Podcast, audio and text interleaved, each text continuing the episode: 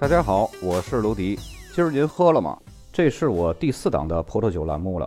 在这档栏目呢，我会把葡萄酒价格那些七七八八的事儿给大家弄得明明白白，让大家少踩坑。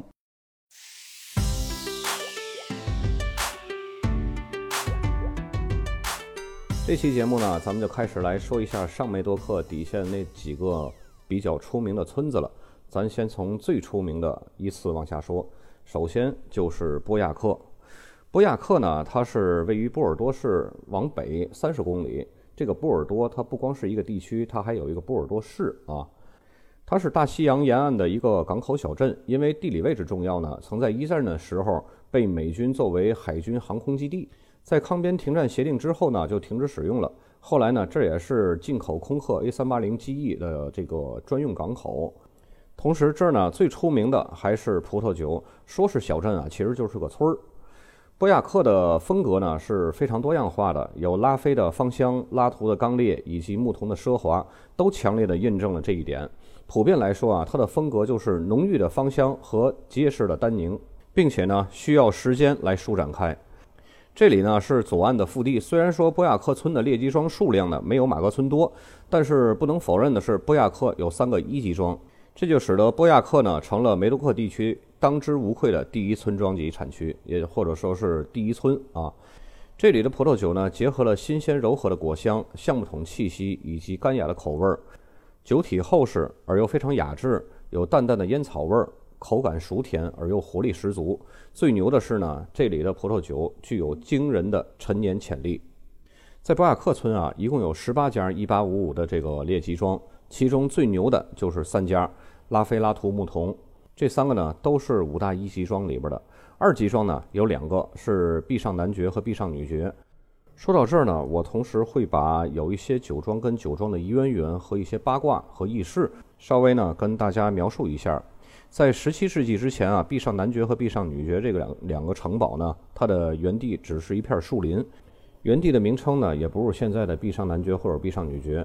因为这个后来这块原地啊，由这个朗格威尔家族拥有。在一六四六年呢，朗格威尔男爵的独生女儿嫁给了贝纳毕尚，这片原地呢就成为了他的嫁妆。因此呢，原地的名称就有两个家族的姓氏：毕尚和朗格威尔。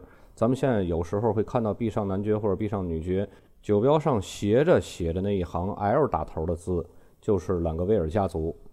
然后呢，在一六九四年，他们的儿子。这儿子是谁呢？就是朗格威尔男爵的独生女儿和这个贝纳毕尚生的这儿子，又跟一个波尔多商人鲁臣家族的，就是后来拥有鲁臣世家的那个啊，这跟这个酒庄的老板的女儿呢又结婚了。波亚克的一些村呢也一块儿作为这个嫁妆并入了毕尚的这个葡萄园儿，因为自个儿老岳父是酿酒的行家呀，而且在这个葡萄酒界呢也是非常出名的。所以在得到了岳父大人的鼎力支持呢，小毕尚就开始在原地上种植葡萄树了，而且呢，将毕尚酒庄逐步建成一个很有分量的酒庄。当时啊，法国人平均寿命是四十岁，但是小毕尚男爵呢活到了九十岁，因此呢，他认为这个根源呢是因为他们家的酒好，每天喝一杯还可以长寿。他不但长寿，还儿女成群，有两个儿子，三个闺女。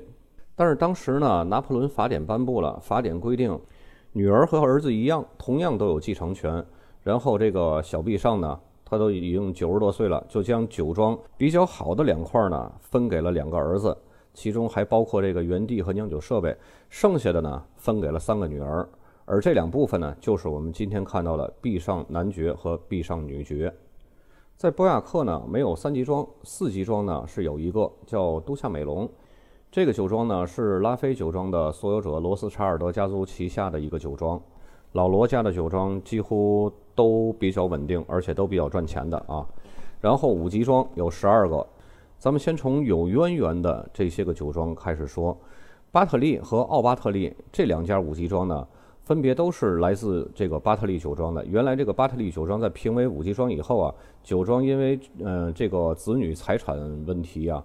然后在1866年就被拍卖了，然后几经转手之后呢，在1932年就转到这个弗朗索瓦和马修波利这两个兄弟手里。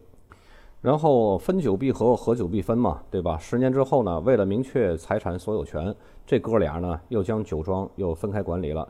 其中弟弟呢买下了其中小的一块土地，然后就去单干了。然后哥哥呢买了那块比较大的土地，然后也是单干了。弟弟买那块小的土地呢，就后来改名叫奥巴特利酒庄。然后哥哥呢留下那个原名叫巴特利酒庄。然后从此呢。两个酒庄就开始各自走各自的发展道路了。还有呢，就是拉古斯和杜卡斯这俩呢，以前也都是拉古斯酒庄的，也是孪生姐妹，都是那个时候中世纪一个叫大普伊的酒庄。另外还有就是亚洲超人李老板李嘉诚李老板的那个口粮酒亮瓷伯，他最喜欢的，还有那个浪琴木沙，这俩也是一家的。这俩以前啊，在十八世纪的时候。呃，浪琴木沙城堡呢，这它这个土地一直就是归浪琴伯爵所有的。这个浪琴和那个手表浪琴是不一样的。后来呢，这片土地就被一分为二了，就分成两个酒庄，一个是亮次伯，一个是浪琴木沙。还有我们比较熟悉的呢，是单弓和双弓，也叫单人舞和双人舞。呃，它的正名呢叫达玛雅克，呃，双弓呢是叫克拉米伦。这两个酒庄都是属于。菲利普·罗斯查尔德男爵，也就是牧童的老板，是他所有的。其中这个达麦亚克呀，他的酒庄的来源呢，是牧童酒庄艺术博物馆里边收藏的一个小酒神巴斯克，一个瓷器。他一个手提拉着葡萄，一个手拿着瓶子在那跳舞，造型比较别致。然后酒庄酒款呢，也因此被别人呢称为单人舞或者是单弓。然后这个克拉米伦呢，就是双弓。当然有了这个单弓呢。然后，菲利普·罗斯查尔德男爵他们这个团队呢，又给这个克拉米伦又设计出来一个双人舞。其他没有什么血亲关联的舞姬庄呢，就是庞特卡内、奥巴利奇，还有百德施哥，还有戈壁。不过戈壁的1942年呢，是归奎伊家族所有了，和现在的二级庄鲁臣世家是一个老板的。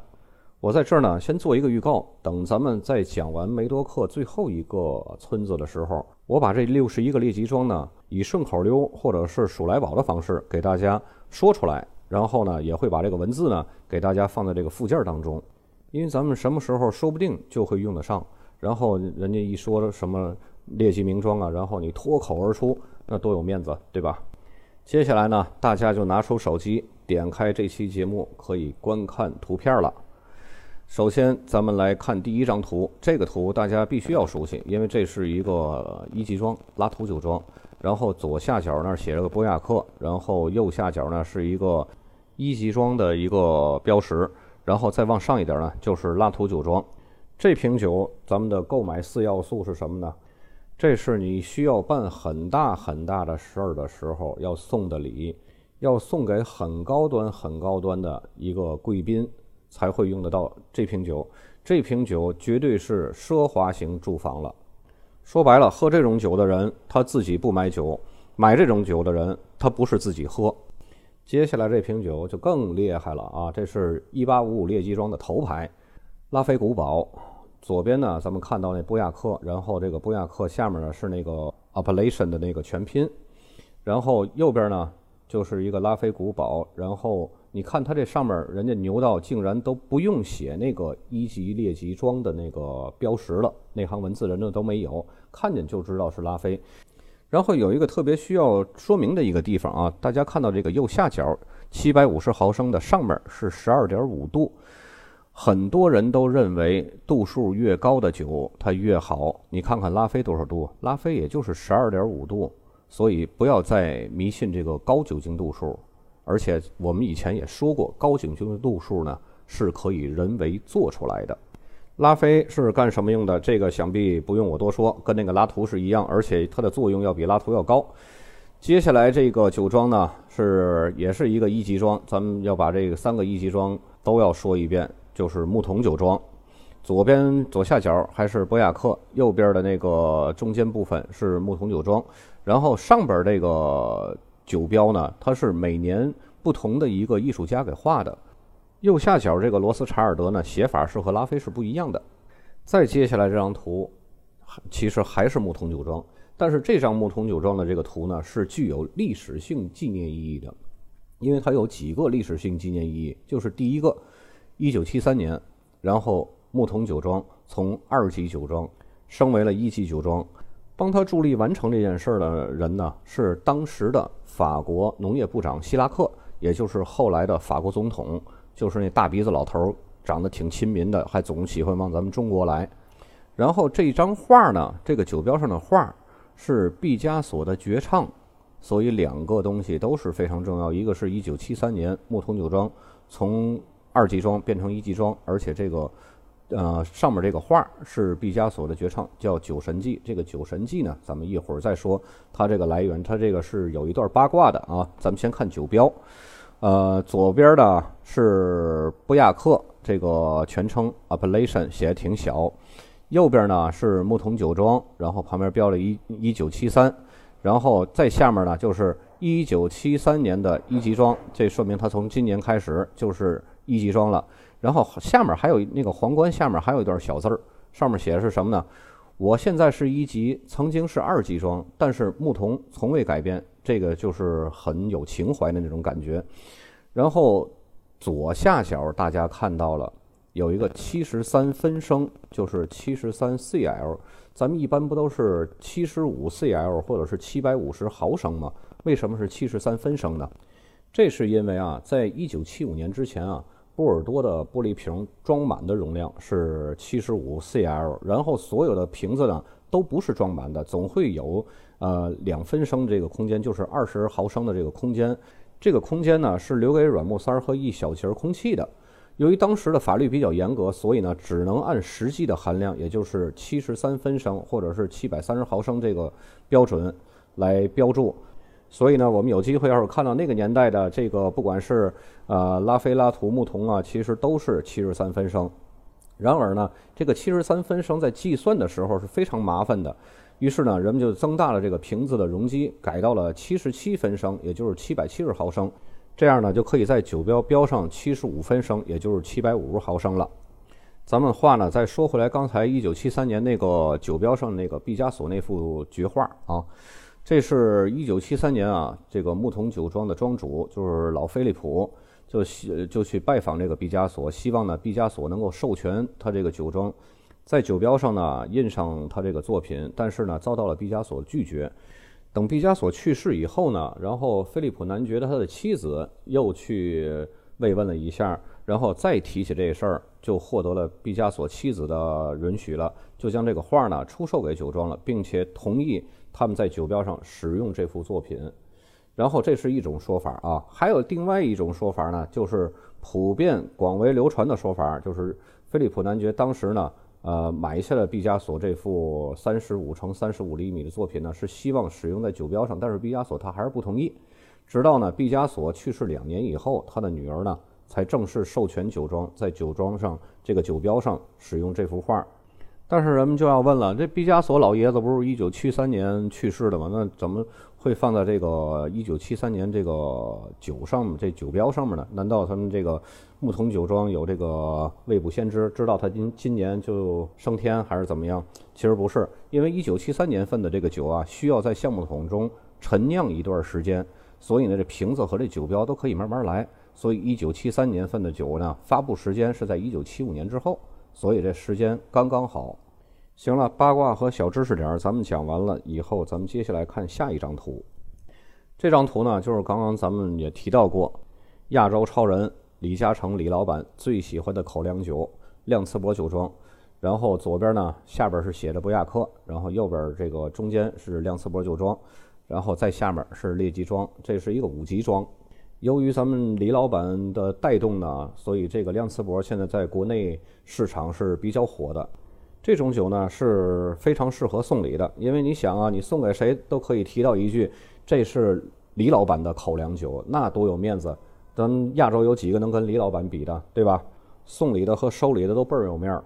当然，这瓶酒它的预算呢，也是在咱们可控范围之内，只比奔富四零七稍微贵一丁点儿，贵个小几百块，也没有这么夸张。所以这款酒呢，是呃实用性也强，价格也很亲民，然后也适合送礼，也适合高档的这种好友小聚。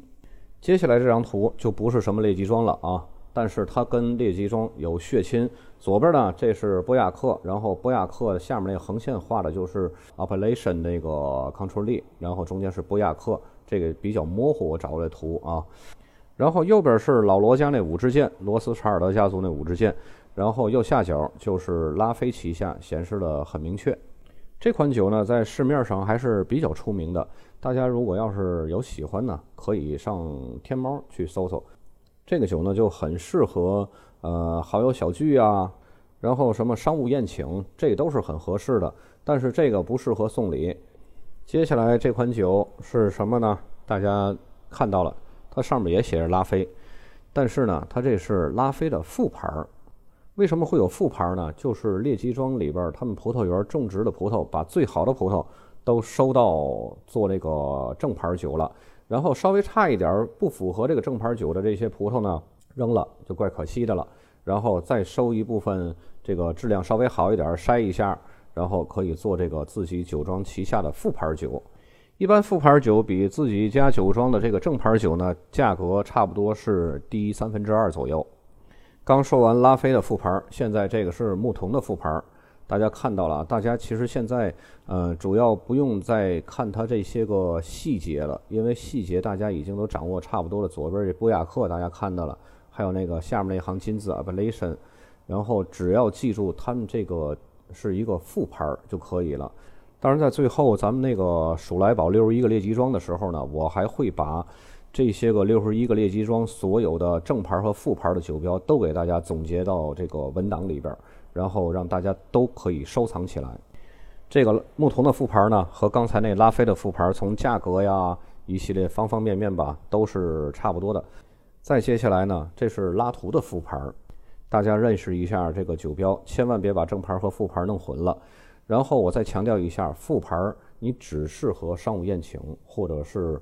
非常非常高端的这种请客，但是绝对不适合送礼，因为你拿副牌送礼，就像上期节目我说，你拿个五级装的副牌送礼，或者是你拿个一级装的副牌送礼，人家都喜欢要正牌，你哪怕拿一个二级装的正牌去送礼，你总好过拿一个一级装的副牌去送礼，这个牌面都要强得多。接下来这两个酒标呢，就是典型的博雅克村庄级的，然后大家看一下这个酒标。上面甭管它是一个什么酒庄了，反正这也不是列级庄，它就是一个独立的小庄园。因为波亚克那边独立小庄园太多了，这也就造成了它这个波亚克村呢五级庄特别多，也有一些没有评级的独立酒庄。但是原因呢，就是这个葡萄园的地块太分散了，也造就了这种酒庄非常非常的多。这瓶酒的用途和价位呢，和刚才那瓶拉菲传奇是差不多的。但是同样是拉菲传奇，这有三个不同的拉菲传奇呢，分为传奇波尔多、传奇梅多克和传奇波亚克。刚刚看到的那瓶呢是传奇波亚克，那是拉菲传奇里边最高级别的，因为它毕竟是村庄级嘛。接下来这瓶酒的酒标呢，也是看到它一个挺大的一个波亚克，在波亚克下面呢是那个 Appellation 的那个全写。其实波亚克整个村庄呢，它的出品还是比较稳定的。虽然说比较风格多样化吧，但是它的出品的标准和质量是比较非常稳定的。它不像我们后面要讲到的马格村这么不稳定。这期节目呢就到这儿，下期呢咱们讲第二个有名的村马格村。